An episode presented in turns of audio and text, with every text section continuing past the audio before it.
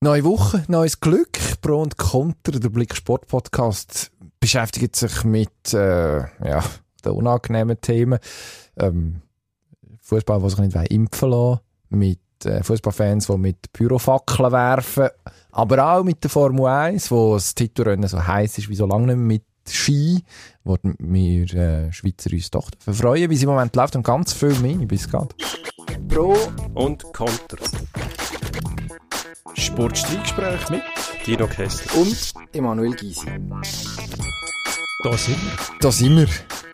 Unser Podcast, die Woche reichhaltig, würde ich sagen. Wir haben uns gefreut am Wochenende über die Skifahrer, wir haben uns weniger gefreut über die Fackelwerfer. Im letzten Grund ähm, unser erstes Thema, ganz klar. Oh ja. Pyroeskalation beim Zürcher Derby. Was nun? Ich meine, man fühlt sich erinnert an die Zeit, wo man die Frage schon mal gestellt hat. Ich glaube, vor zehn Jahren gewesen. Ähnliche Bilder, ähnliche Ausreden, wenn man so will, am Schluss. Es tönt immer gleich, man kann nichts machen. Ich glaube, man will einfach nichts machen, weil in anderen Ländern, in anderen Sportarten hat man das Begriff, das Problem, sagen wir dem mal so, mehr oder weniger in den Griff gekriegt. Ich glaube, es ist eine Frage vom Willen. Und man hat bis jetzt einfach darauf gehofft, dass es einmal passiert und dann nicht mehr vorkommt und dann man quasi Schwamm drüber machen kann. Aber ja, man muss, also was man muss sagen, also was, hm, ich weiß nicht, müssen wir noch mal kurz zusammenfassen, was passiert ist, ist am, am, am Samstag im äh, Zürcher Derby, wo 3-3 ausgegangen ist, spektakuläres Spiel, viel los gewesen. Und es ist eigentlich sehr schade, dass wir jetzt über das reden, was nach dem Match passiert ist und nicht, weil irgendwie jemand, ein Protagonist etwas Lustiges gesagt hat, sondern weil ähm, sich, ja, also wirklich sehr verwerfliche Szenen abgespielt haben. Zürcher, also FCZ-Fans, Fans vom FC Zürich, die über die Hartanbahn gestürmt sind Richtung GC-Sektor und dort, ähm, ja, was hat man eigentlich gemacht? Pyrofackeln reingeworfen. Ähm, möglicherweise versucht, irgendwie ein Banner zu entwenden. Absolut. Ähm, was im Endeffekt nicht, nicht wirklich relevant ist. Also ein Banner, ja. Keine Ahnung. Was auch immer, was auch immer die dort haben wollen. Es ist, ist auf jeden Fall, am Schluss ist, äh, ist, äh, brennendes Material auf Menschen geflogen und über das, ich glaube, ich weiß nicht, da werden wir wahrscheinlich nicht viele Leute finden, dus, äh, die uns jetzt zulassen, die nicht einig sind mit uns, wenn wir sagen, das ist offensichtlich daneben und es geht nicht und jenseits von Gut und Böse. Also, wie man auf die Idee kommt, dass das eine gute Idee könnte sein, ich, ich glaube, da sind wir uns einig und vielleicht müssen wir das am Anfang etablieren. Äh, das erschließt sich uns nicht. Also selbst wenn man findet, die G-Zähler sind die letzten und überhaupt und die gehen uns auf den Keks und wir sind verfindet mit denen, was ja zu einer gesunden Rivalität bis zu einem gewissen Punkt sogar darf sein. Ich weiß nicht, ob Feindschaft das richtige Wort ist, aber es gibt Leute, die würden die wahrscheinlich wählen und sogar auf eine vernünftige Art und Weise ausleben. Man braucht Wenn jetzt ein Stück weit auch, dass immer Derby, äh, Rivalität, die bis zum Hass in Anführungs- und Schlusszeichen führt, äh, sportlich kann äh, zu, zu sage jetzt mal, äh, interessanten ähm, Szenarien führen, da sind wir uns darüber im Klaren. Was weiterführend ist, sobald die, die sogenannten Fans dann, oder, mit ihrem verklärten, äh, mit ihren verklärten Traditionen teilweise das Kommando übernehmen und der Sport zur Nebensache wird, dann finde ich es einfach fehl am Platz. Eben, da sind wir uns darüber einig. Die Frage ist, was tut man dagegen? Und da ist im Schweizer Fußball einfach zu wenig gemacht worden bis jetzt. Da bin ich überzeugt davon. Wir haben im Hockey die Problematik ein Stück weit auch nicht im gleichen Ausmaß. Natürlich in einer Halle führt ein Bürowurf sofort zum Spielabbruch. Nicht unbedingt nur, weil es das Gesetz so will, sondern wenn man nicht mehr sieht. zum Spielen. Ja, also der Rauch, die Rauchentwicklung lässt sich nicht innerhalb von nützlicher Frist ja. wieder beseitigen. Ich glaube, der Fall ist klar. Man hat im Hockey aber auch sonst mit Massnahmen, nämlich mit personalisierten Tickets für Gästefans zum Beispiel.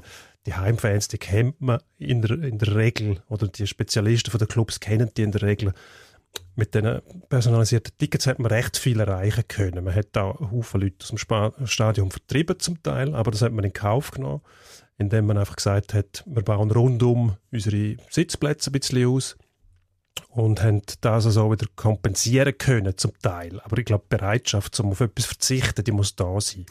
Und wenn man ähm, schaut, im letzten Grund, auf der einen Seite hat man Zeugkurve, auf der anderen Seite hat man GC-Fans gehabt, dann fragt man sich die zwischendrin, ist denn das kann man das irgendjemandem plausibel machen, dass die zwischen denen um ihr Leben fürchten müssen, nur weil die rechts und links das Gefühl haben, ihre Sandkastenspiele sind interessanter als das, was auf dem Platz abläuft. Äh, das ist das, also das Lustige, es ist das Gegenteil von lustig, aber das Absurde, oder? Also, dass sich irgendwie, äh, was sind das, 100 100 äh, vermummte Fans, die irgendwie finden, okay, jetzt ist unsere Stunde gekommen, jetzt machen wir da irgendetwas wahnsinnig Verrücktes auf, auf grosser Bühne. Also wenn sich Fans außerhalb vom Stadion wenn auf der Rübe gehen, dann finde ich das gar, also finde ich das nicht so dramatisch. Das tönt jetzt ganz blöd, ich bin mir dessen bewusst, aber das tangiert ja, das den Rest nicht. Und da kann man von mir aus darüber diskutieren, ob das blöd ist oder nicht, aber an und für sich, solange das erwachsene Menschen sind, die auch einwilligen, dass man das macht jetzt, ist dagegen gar nicht so furchtbar viel einzuwenden. Ähm, ich bin beim ersten Zürcher Derby und ich habe mir die Frage tatsächlich gestellt. Ähm, Im Nachgang, also ich bin in der, in der, was ist das, im Ostblock, äh, hat mir einer gesagt, heisst das, zwischen Südkurve und der GC-Kurve auf dieser Gerade, äh, gesessen dort. Äh, das war das erste Derby gewesen, wo der, Has wo der Hassan Sisse irgendwie in der Nachspielzeit noch 2-1 geschossen hat, als neutraler Zuschauer. Habe mich gefreut, gefreut über die Stimmung, ähm, irgendwie, und haben wir jetzt schon im Nachgang überlegt, okay, also das ist, die Ausgangslage ist nicht viel anders gewesen. Man hat jetzt logischerweise nicht die Leute auf den Sitzplätzen dort in, ins Visier genommen, sondern hat denen mehr oder weniger eine, äh, eine Vorführung geboten von irgendetwas ganz, ganz Trümmeligem. Ähm, aber ich, ich weiss dann schon nicht. Also, ich finde, niemand muss sich dem aussetzen, wenn er an einen Fußballmatch geht. Egal, ob, ob jetzt Petard auf ihn fliegt oder im Sektor nebendran. Das ist dann natürlich ein Unterschied, aber mit dem muss man nicht müssen rechnen. Die Frage ist einfach, was macht man? Du hast es vorhin schon angetönt. Es wird jetzt wieder ganz viel gefordert von allen möglichen Seiten. Ähm, und mein Verdacht ist ein bisschen, man macht es sich sehr einfach. Man hat das Gefühl, mit äh, eben gewissermaßen personalisierten Tickets zum Beispiel, also ein personalisiertes Ticket hat nicht einer von denen daran gehindert, dort über zu zäckeln. Solange du den kannst identifizieren zum Beispiel, ja, also du musst mir dann noch nachweisen, dass er, wenn er irgendwie auf Platz XY-Reihe sowieso gehockt ist, ähm, warum er den verloren hat zum Beispiel. Es gibt ganz viele gute Gründe. Kann ich sagen, er ist gar nicht gekommen und hat es einem Kollegen gegeben. Also sonst musst du dann wirklich ID-Kontrolle machen. Machst du denn das wirklich? Ähm, Finde ich sehr gefährlich. Auch jetzt die Argumentation, dass man ja mit dem Covid-Zertifikat sowieso schon ähm, so einen ersten in Infrastruktur geschaffen hat, zum einen, ähm, wie man, wie, wo man Leute identifiziert, registriert. Ich glaube, da spielt man denen in die Hände, die im Moment das Thema bewirtschaften und irgendwie die Angst vor, ähm, vor einem alles überwachenden Staat und weiteren Datenschutzverletzungen aufbeschwören. Das ist dann genau das, was passiert. Also ich glaube, da müssen wir schon aufpassen, dass man als Kind Achtung, ja. Sonntagsrede, das Kind nicht mit dem Bad ausschüttet, ja, ja, oder? Also, ich, ich, ich bin gesehen, das ein bisschen anders mit dem Datenschutz. Die meisten Leute das völlig überkandideln, den Datenschutz. Also, was 99 Prozent der Bevölkerung zu verbergen hat, interessiert niemand. Und die anderen, die machen es wahrscheinlich so, dass man es eh nicht herausfindet. Ich finde, aber so ein Stadionbetreiber hat das Recht zum Verlangen können, dass er weiß, wer in sein Haus kommt. Das sind ja private Betreiber, wenn man dem mal so sagen will. Der Staat selber hat ja keinen Zugriff innerhalb vom Stadion, um seine Rechtsmittel können ausschöpfen, was ich schon sehr seltsam finde. Also wieso sollen die Stadien quasi rechtsfreie Räume sein? Weil das ja de facto so ist. Weil nein, sie sind nicht rechtsfrei. Ja, nein, sie nicht. sind also, du nicht. kannst belangt werden für alles, was da passiert. Ja, aber sie werden nicht belangt, das sieht man ja. Weil Clubs kein Interesse haben, um die Fans fernhalten von diesen Spielen, weil sonst gar niemand mehr dort ist. Im Fall von Zürich zum Beispiel.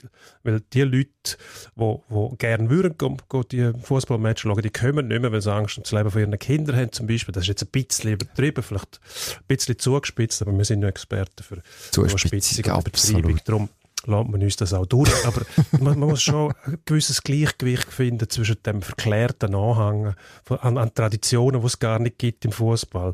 Weil eben die Fans berufen sich immer, ja, das ist Tradition. Nein, das ist nicht Tradition, dass man das Leben von anderen gefördert und, und mit äh, 2000 Grad heißen Fackeln um sich schmeißt. Das hat mit Tradition nichts zu tun.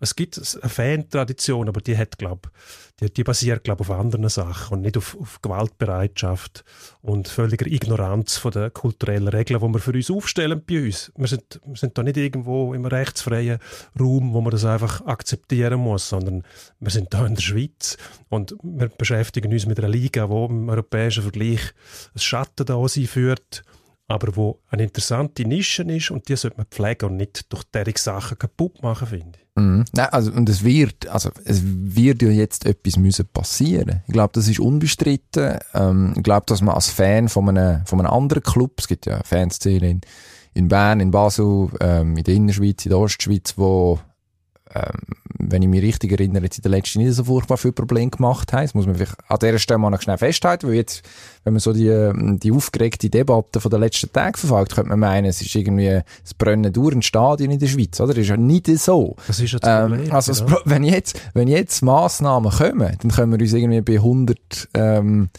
nicht ganz schlauen Zürcher Südkurvengänger bedanken. Und, ach, äh, es, es tut schon ein bisschen weh. Also, weil ich, weh, also ich für mich, wenn ich jetzt als Zürcher Derby das dritte zum Beispiel von dieser Saison würde gehen, hätte jetzt keine Lust, ähm, mein Ticket zu personalisieren, ob ich etwas zu verbergen habe oder nicht, weil ich einfach finde, an und für sich geht das der Wirt dabei jetzt auch nicht unbedingt etwas an, wo ich wohne, wenn nicht gerade die Pandemie ist. Ich finde, im Moment gibt es gute Gründe, um, das, zum, zum, zum, die Daten, zum die Daten zu speichern, da sind wir uns auch einig, aber an und für sich sollte man sich einigermaßen frei können bewegen und was da passiert ist und der Auslöser ist klar. Das ist nicht irgendwie, das ist nicht weder der Club böse, noch die Polizei böse, noch sonst irgendjemand böse.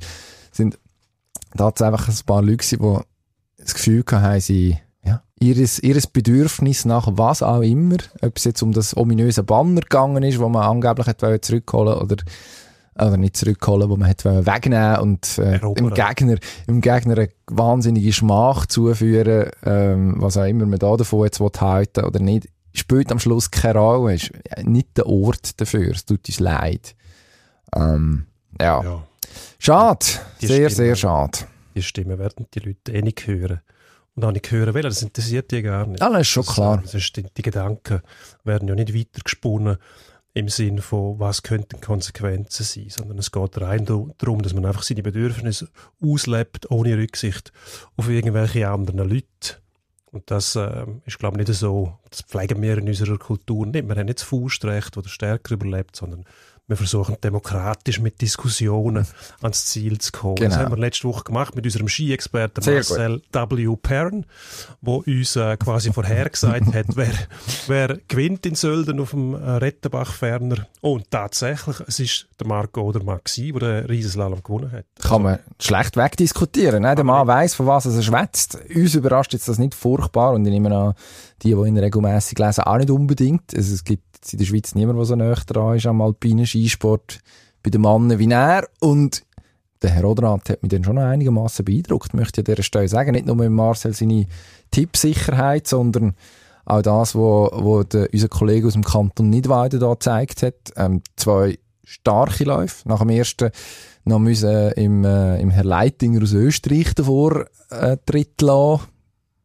Ähm, einigermaßen überraschende Führende gewesen. Am Schluss habe ich, ich weiß nicht, wie es dir gegangen ist, wie du das verfolgt hast, aber es, es hat wie unausweichlich gewirkt, dass es am Schluss halt. Und ich finde, das ist schon ein ziemliches, ein ziemliches höchstes Lob für einen, der mit, was ist er, 24, irgendwo dort rum, jetzt habe ich es nicht nachgeschaut, tut mir leid, ähm, ja, noch nicht so furchtbar lang dabei ist, dass man jetzt müsste sagen, okay, der hat die Sache im Griff, aber hat sie einfach im Griff gehabt. Also da kommt etwas Grosses auf uns zu, glaube ich. Ja, das kann man annehmen, hoffen, was er auch immer. 24. Hat das, was er ausstrahlt, ist, ist Ach, eine grosse, grosse Reife, ohne ihn jetzt optisch irgendwo zu kategorisieren. Ich will nicht aus wie ein 50-Jähriger, das meine ich damit. Aber die Reife, die er ausstrahlt, eben auch Selbstsicherheit, ohne, ohne äh, Spurenelement von Arroganz, aber einfach ein gesundes Selbstvertrauen, Überzeugtheit. Und ich glaube, das hat man auch auf der Piste nachher gesehen, dass er mit einer Ruhe, mit einem Selbstvertrauen ähm, den Sieg geholt hat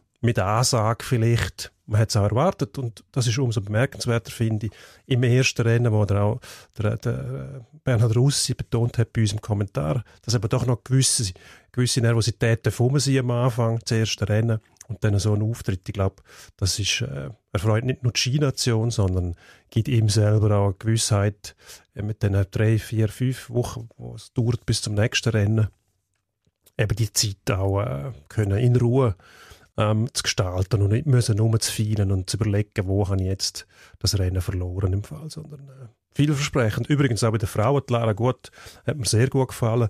Es ist dann halt die, die Michaela Schifrin, wo, wenn man der zuschaut, hat man immer noch mal ein anderes Gefühl. Das war ja nicht ein riesen Abstand gewesen, aber da hast du wirklich das Gefühl, die, die, das viel zitierte wie auf Schienen. Also da kann nichts passieren, die hat alles so im Griff. Das ist wirklich beeindruckend. Ja, die ist wieder in diesem Modus. Also man muss ja, ich weiß nicht, vielleicht müssen wir uns das auch vorwerfen als, als Journalisten. Man hat es nicht abgeschrieben, aber irgendwo so, ja, auf einer Ebene mit der anderen abgenommen.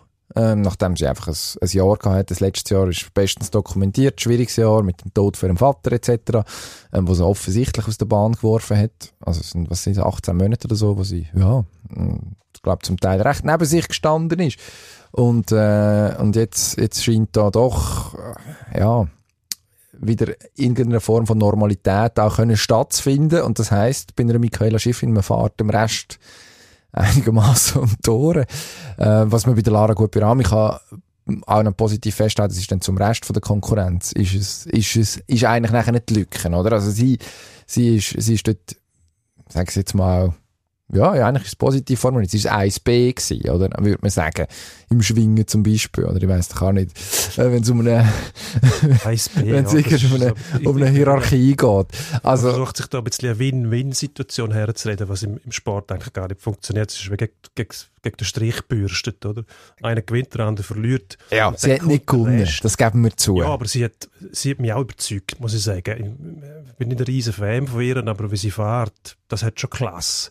Und dann kommt einfach die andere noch und ist, ist nochmal ein Spürchen besser. Oder, ich weiß nicht, das ist kein Klassenunterschied zwischen der Schifferin und der Lara Gut Berami, sondern der Klassenunterschied, der fährt weiter hinten an. Und gleich sieht man noch bei diesen zwei, wenn man die nebeneinander stellen würde, zum Beispiel in einem von mir favorisierten Parallelslalom. Bitte auf mit dem furchtbaren Parallelslalom. Würde man das noch besser sehen, aber ähm, ich glaube, da dürfen eigentlich beide zufrieden sein, wenn auch Lara sich wahrscheinlich, wenn sie sie wurmt, dass sie nicht gewonnen hat, aber ich glaube, wenn, wenn du von der Michaela Schifferin geschlagen wirst, musst du auch nicht in jedem Fall etwas vorwerfen.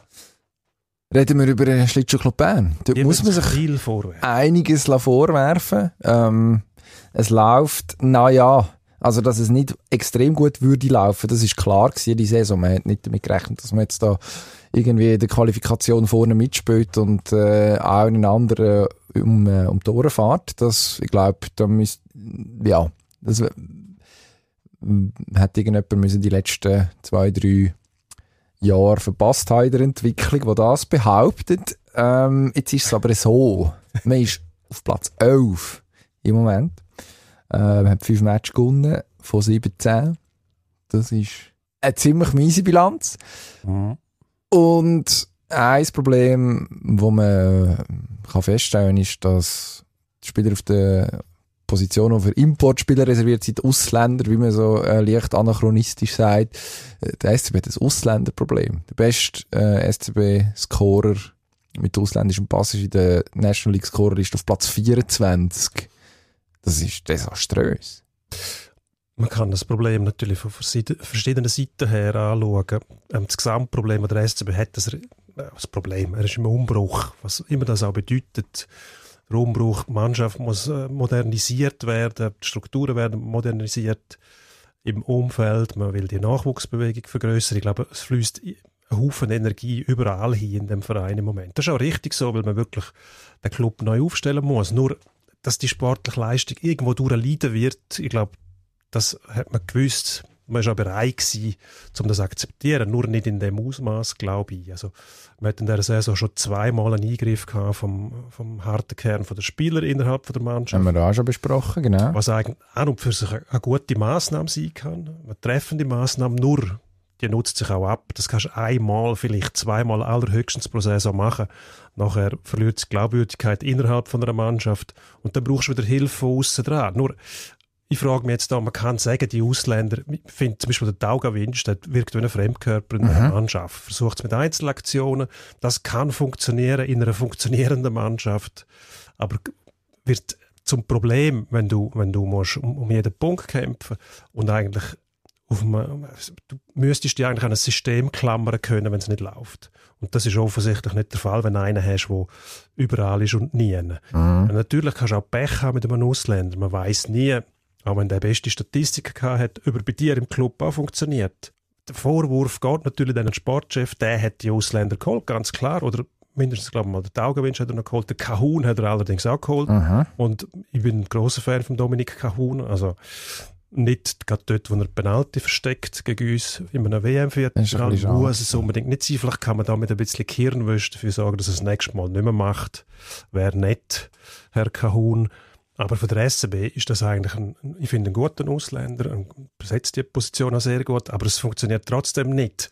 Ich frage mich einfach, macht man sich nicht so einfach, wenn man einfach nur auf die Ausländer zeigt? Man hat auch noch Nationalspieler, Simon Moser, Tristan Scherwe, man hat den Vincent Prapplan, wo man eigentlich seit mehreren Jahren jetzt darauf wartet, dass man sein Potenzial mal so entfalten kann, dass es der Mannschaft auch etwas nützt. Also man will nicht bösartig sein mit dem. Der macht das nicht absichtlich, aber immer so das Talent sieht man immer so, so anekdotisch wieder phasenweise und dann verschwindet er wieder. Ja, ah. Er sollte eigentlich ein Spieler sein, der andere besser macht. Ich glaube, man muss mal... Also, aber und dann hat man noch einen Untersander in der Abwehr, man hat einen Anderson in der Abwehr, der gezahlt wird wie ein Ausländer. Also die Verantwortlichkeit, das sollte man auch mal noch abklappern. Es liegt nicht nur an den Ausländern. Ja, also vielleicht muss man mal auf Langlau schauen, rasch. Ähm, die haben im Moment den Liga-Topscorer. Sie haben einen Platz vor dem SCB. Also ist jetzt nicht so, dass man die Liga wird im Sturm erobern. Aber äh, die ersten drei Plätze von der Scorerliste der National League werden von Spielern mit ausländischem Pass besetzt. Äh, Nummer eins hat letztes Jahr zu Bern gespielt. Ähm, Jesper Olofsson steht mittlerweile bei 27 Scorerpunkten in 18 Matches, 13 Goal geschossen. Also, ist klar, der hat im Moment einen Lauf, der prägt wahrscheinlich auch besser, als er im Schnitt würde, aber auf jeden Fall weiss der, wo das Goal steht, um jetzt eine ganz furchtbare, ähm, flache Floskel zu bemühen. Letztes Jahr zu Bern. Kein grosser Strick verrissen. Man hat eine Chance tot genannt. Ja, habe ich bei uns gelesen. Das ist vorher und nachher nie mehr passiert. Also, ist es... Ist etwas im Wasser in diesem Bern? Genau. Also vielleicht muss man sich das überlegen, dass rundum irgendetwas oder im Zusammenhang mit der Garderobe oder ich weiß nicht genau was, aber etwas stimmt dort nicht. Also das ist also, es gibt ja das Phänomen, jetzt kann man, kann man spötteln und sagen, ja, Bern ist in dem Sinne gar kein grosser Club mehr. Also resultatmäßig ist man es im Moment nicht. Man macht einen Punkt pro Spiel, das ist, es spottet eigentlich kaum, wo, wo der SCB dafür steht, ursprünglich mal. Aber es gibt so die Clubs, Lugano ist auch so einer gewesen, lang, wo jemand hergegangen ist, der gut war und dann dort irgendwie gefühlt ein Viertel weniger von seiner Leistungsfähigkeit hergebracht hat. Aus Gründen, die dann immer schwer greifbar sind, wo man, wo man sagt, es ist eine Frage von der Kultur, Mentalität, die in einem, in einem Club oder in einer Mannschaft vorherrscht. Es ist recht schwer zu fassen. Im Fall von Bern macht es mich noch ratloser, weil es eigentlich ein, ein Club ist, wo relativ viele langjährige Spieler immer noch drin hat, die erst gerade noch Meister wurden, sind gefühlt. Und zwar mehrfach. Also eben Simon Moser, ich glaube, da müssen wir gar nicht groß diskutieren, dass das ein Typ ist, der integer ist, wenn es um, um äh, Arbeitsethos, um Willen geht. Tristan Scherwe, dem haben wir, glaube ich, auch noch nie können vorwerfen dass er nicht will und dass er nicht tut und macht und alles probiert. Also dort, es ist eine völlige, die totale Ratlosigkeit, wenn man von außen drauf schaut. Und sagst du richtig, ist es vielleicht einfach auf die Ausländer zu chillen nur. Am Schluss ist halt das die einfache, die einfache Lösung. Dort neue, neue Schwung reingeben. Jetzt hat man den Christian Thomas gehabt, ähm, wo, ich glaube, Dustin Jeffrey vor allem so die Chance geben, seine Schulterverletzung auszuheilen. Ob das die grosse Lösung wird sein, bin ich nicht sicher. Hat, äh, mit dem Andrew Abbott zusammen immerhin Olympia, was hat man? Olympia-Bronze gehabt. Also richtig im Kopf, 2018 zusammen noch in, der, in dieser kanadischen B-Nationalmannschaft gewesen, die ohne NHL-Spieler ähm, hat, äh, hat, hat müssen antreten. Ja. Also, äh, hat, Wer erinnert sich nicht daran? Also, also ich bin dort sogar noch gewesen und habe das ja, gesehen also und habe müssen sagen, äh, ja gut, das ist Winner so. takes it all. Bei Olympia sowieso, wer hinten dran zweiter und dritter, wird das schon nicht mehr An die Deutschen haben wir uns also noch erinnert, die haben, dort, ah, ja, äh, haben uns begeistert. Ungern. Und mit, mit einem gewissen Widerwillen, dann haben wir uns feststellen in der Mixzone, dass das ganz angenehme Typen sind, die deutschen Nationalspieler.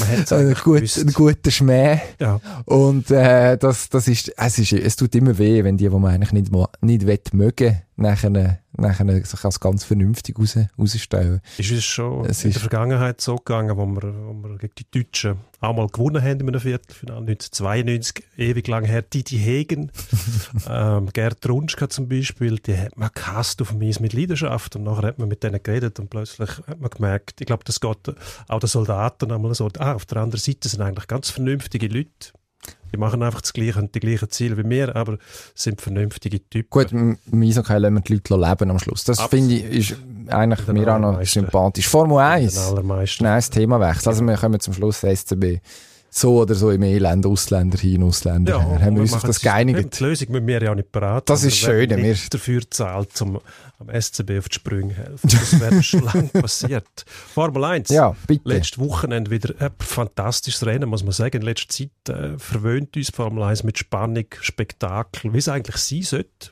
Ich frage mich einmal, wieso hat man das nicht früher schon entdeckt? Und dementsprechend die Serie umgestaltet, dass es wirklich Spaß macht zum Schauen und nicht eine Prozession hat, wo mm. immer die gleichen vorne wegfahren und man sich nur fragt, holt echt sauber wieder einmal einen Punkt, was auch nett wäre. Das ist immer ähm, spannend, die Frage. Können hat sich, glaube ich, weggedreht auf dem zehnten Platz, was ja. einigermaßen geärgert hat. Aber vorne ähm, die Spannung, der Lewis Hamilton konnte Max Verstappen äh, nicht Meister. Habe ich so ein bisschen es sieht so aus. Es sieht aus, als ob er ein bisschen eingerostet wäre, der Sir Lewis. Also, ja. eigentlich, ich habe mir das von Experten sagen, wäre das eine Mercedes-Strecke gewesen, jetzt in, äh, in Austin, wo man gefahren ist zuletzt. Ich glaube, das Rennen vorher auch. Also, an und für sich äh, hat, hat man müssen davon ausgehen, dass Red Bull unten durch muss, Max Verstappen sowieso. Ähm, aber das funktioniert irgendwie nicht mehr. Also der haut aus dem Red Bull entweder mehr raus, als, ja.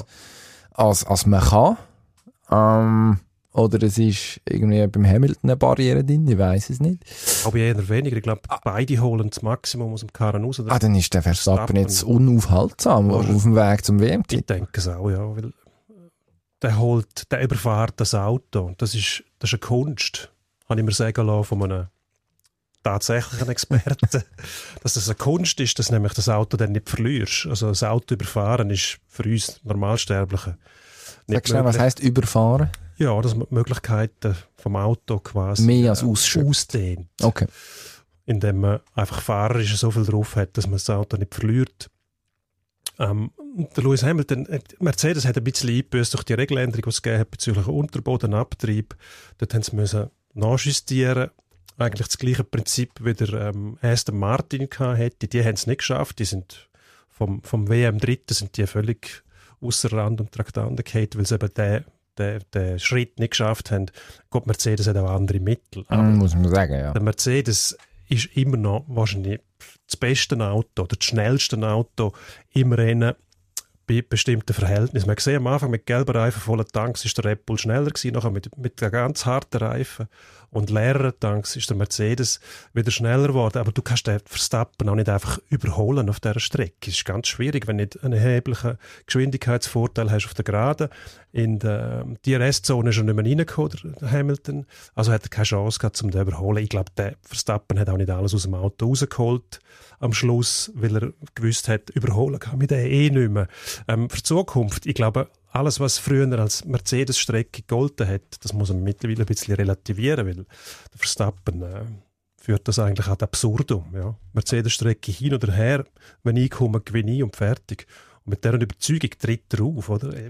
Ja, er hat ja so ein bisschen von sich reden gemacht am Wochenende mit äh, einem Auftritt, das war am Freitag, wenn ich mich richtig erinnere, im freien Training, äh, Stinkefinger auspackt, den Hamilton am Funk beschimpft, ähm, von außen betrachtet nicht ganz nachvollziehbar, was das Problem war.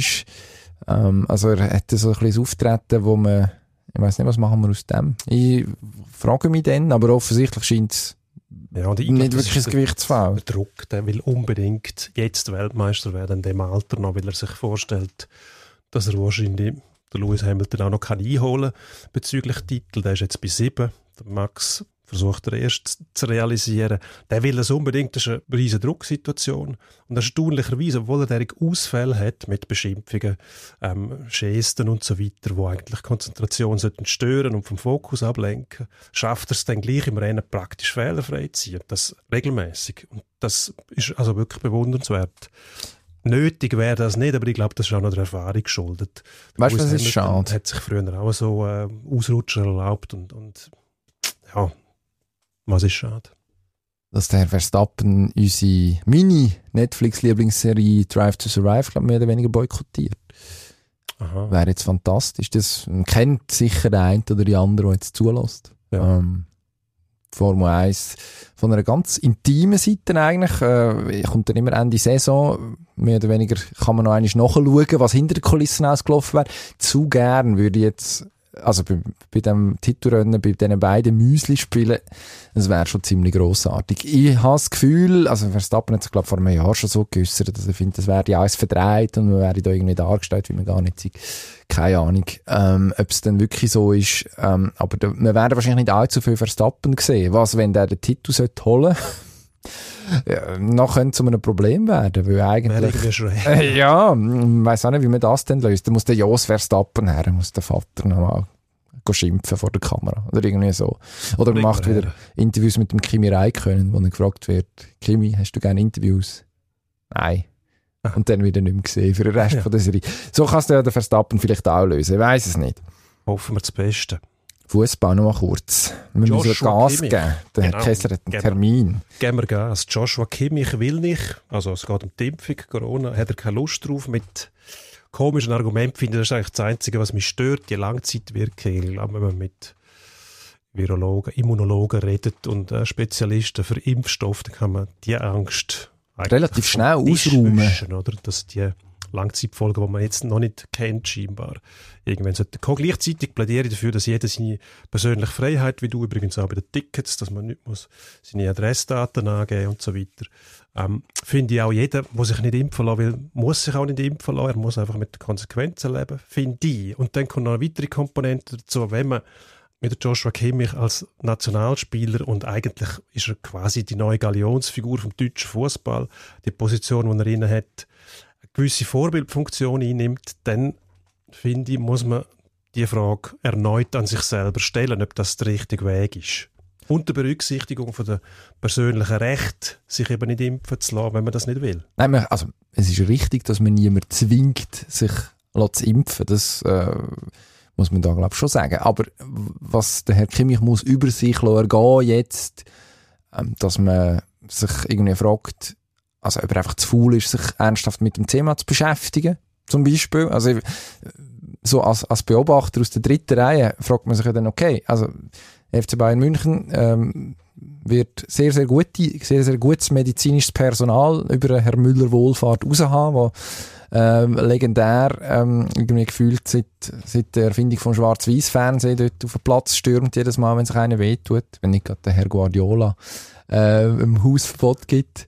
Ähm, bei der deutschen Nationalmannschaft hat man, hat man medizinisches Personal, das hochqualifiziert ist, dass die nicht in der Lage sind, oder dass man eben denen nicht das Ohr leiht, ähm, so, keine Ahnung, dass am Schluss dabei rauskommt, dass ein völliger, also dass ein rationaler Impfentscheid kann getroffen werden das irritiert mich wirklich. Also das ist jetzt jemand, der die Ressourcen hat, wo kompetente Leute kann fragen kann, die sich nicht muss auf irgendwelche dubiosen YouTube-Videos und Facebook-Kanäle irgendwie berufen und dann eventuell verwirrt ist. Ähm, komisch. Wirklich schräg. Und ich glaube eben, also was man schon darf sagen, die, die Verantwortung ist ja dann schon da, etwas nebulös von Langzeitnebenwirkungen, Langzeitwirkungen, Langzeitfolgen zu schwätzen, wenn man überhaupt nicht weiß, um was es geht. Also offensichtlich ja, hat er genau sich, das. also, man, und dort, dort wird es ja dann problematisch insofern, als dass man, ich sage es jetzt sehr, es ist jetzt sehr breit formuliert, dass man den Leuten irgendwo wieder einen ganz komischen Floh ins Ohr setzt, nach dem Motto, okay, da gibt's irgendwie ein, ein möglicherweise ein Problem, wo nicht, also, wo tatsächlich, wenn man mit Experten redet, so nicht existiert. Das ist, äußerst, äußerst unwahrscheinlich, dass es ausgerechnet jetzt bei dieser Impfung ähm, Nebenwirkungen, Sportfolgen, Langzeitschäden könnte geben, wo man jetzt noch nicht davon weiß oder noch nicht davon weiß, wie du vorher gesagt hast. Also, das ist das Problem mit, dem, mit, dem, mit der Vorbildfunktion, die man hat. Wenn derige Leute nachher derige, sag jetzt mal, leicht trottligen Aussagen treffen, dann, dann ist man wieder in dem militanten Bereich drin, wo der Normalfan dann vielleicht sagt, siehst, äh, die Experten die haben alle keine Ahnung, weil wenn der Kimmich sagt, dass man nicht sicher sein kann, dann glaube ich dem da. Also, es hat natürlich einen gewissen Wert, wenn das jemand von seinem Status Absolut. sagt. Das validiert das irgendwo. Das finde ich zu unnötig daran, wenn er sagt grundsätzlich, ich weiß, es gibt keine negative Auswirkungen auf, auf die Langzeitfolgen, das hat man erforscht und so weiter. Ich will einfach nicht, weil ich, weil ich persönlich dagegen bin, dann ist das wieder etwas anderes. Dann kann man auch dafür oder dagegen sein, aber es hat der, der, der, es entfacht nicht die gleiche Wirkung, wo, wo die Aussage jetzt trifft, dass quasi die Langzeitfolgen eben doch da sind und man es einfach noch nicht weiß. Und das stimmt schlicht und einfach nicht. Ja, können wir so stehen. Endspurt, aber zügig. Endspurt, machen wir das. Endspurt. Im Endspurt die grosse Frage. Es geistert der Name wieder durch die Schweizer Eishalle. Sam Hallam, Trainer bei den Vecchio Lakers, wie man es wahrscheinlich richtig völlig anders würde aussprechen, aber ich habe mein Bestes gegeben. Äh, dreifacher schwedischer Meister, wenn ich richtig gezählt habe. Einer von den grossen Trainer in der schwedischen Liga. Siegen angeblich Bio, ähm, Zürich, ZSC Lions und Servet Genf vor allem, äh, die sich erkundigt haben, ob sich der Herr Hallam das vorstellen könnte auf die nächste Saison. Kommt er? Wird sich wahrscheinlich nicht vermeiden lassen. Ich frage mich, wieso fragt man nicht beim, ich frage mich, wieso man nicht anfragt. Genau, schön formuliert. Der Herr ja. Paterlini zum Beispiel, mit La Jotte vom ähm, Swissly Club mit äh, bescheidenen Mitteln, sagen wir es mal so, einen hervorragenden Job macht. Aber dort denkt man nicht einmal dran, weil der Schweizer ist Prophet im eigenen Land. Ich weiss, gescheiter den Paterlini holen als der Herr Hallam, würde ich sagen, zuerst mal auf die Schweizer setzen. Puh, 05. Liverpool gewinnt in Manchester im Theatre of Dreams. Kann der Ole Gunnar Solskjaer das überstehen? 5-0. Angeblich ja. Im Moment deutet einiges darauf hin, dass es irgendwie noch längt. Langfristig ist es eigentlich unmöglich. Also, es steht ja für etwas, das 0-5. Das ist ja nicht vom Himmel abgekehrt. Man hätte sogar noch deutlicher können verlieren ähm, Kaum, aber was weiß ich schon. Also jetzt am Wochenende kommt Tottenham, das ist nochmal ein vernünftiger Gradmesser, sicher nicht gerade auf Liverpool-Level, aber äh, auch nicht, alles durchaus dickes Brett. Ich glaube, mittelfristig kann ich mir das nicht vorstellen. Eine Serie am Laufen, der HC Davos, hat wie viel Mal in Fall gewonnen? Siebenmal? Siebenmal in Serie, glaube ich, ja, siebenmal. Jetzt geht es am Freitag gegen Rappi. Die haben erst gerade Freiburg gestoppt. Nach zehn Siegen Fall gestoppen sie auch den HC. Ich glaube schon. Also ich bin, ich verschrecke jedes Mal, wenn ich Rappi sehe, wie stilsicher die sind. Ähm, können jeder schlagen. Ich glaube nicht, dass die, dass die von dem Weg abkommen. Ich, pff, würde mich überraschen. Ich glaube aber auch, dass der HC dann nachher sofort wieder gewinnt, genau wie Freiburg das gemacht hat. Am Wochenende, wir haben angefangen mit dem Thema, wir hören mit dem auf Angst vor Büroattacken. Der FCZ spielt gegen Basel. Nein, glaube ich nicht. Aber die Frage ist, wer gewinnt das Spiel? Basel. Die sind besser. No Eyes. Es ist im letzten Grund. Es wird ein für die Super League völlig untypisches No Eyes. Wenig Goal, ähm, kein Fackelwürf. Ich glaube, es werden sich ein paar Leute jetzt auch noch Gedanken machen, wahrscheinlich, gerade mal im stillen Kämmerli, was da passiert ist. Es wird nichts passieren, kann ich mir vorstellen. Ich glaube, es passiert etwas auf dem Rasen. Spektakel. 3-2 von den FCZ. Wunderbar. Es wäre schön, wenn es viel Goal gibt, wer dann gönnt. Wir sind ja neutral, wie sich's gehört. Wir danken uns fürs Zuhören. Gerne wieder nächste Woche. Unbedingt. Übernächst. Immer wieder. Machen keinen Blödsinn. Bis gleich. Ade.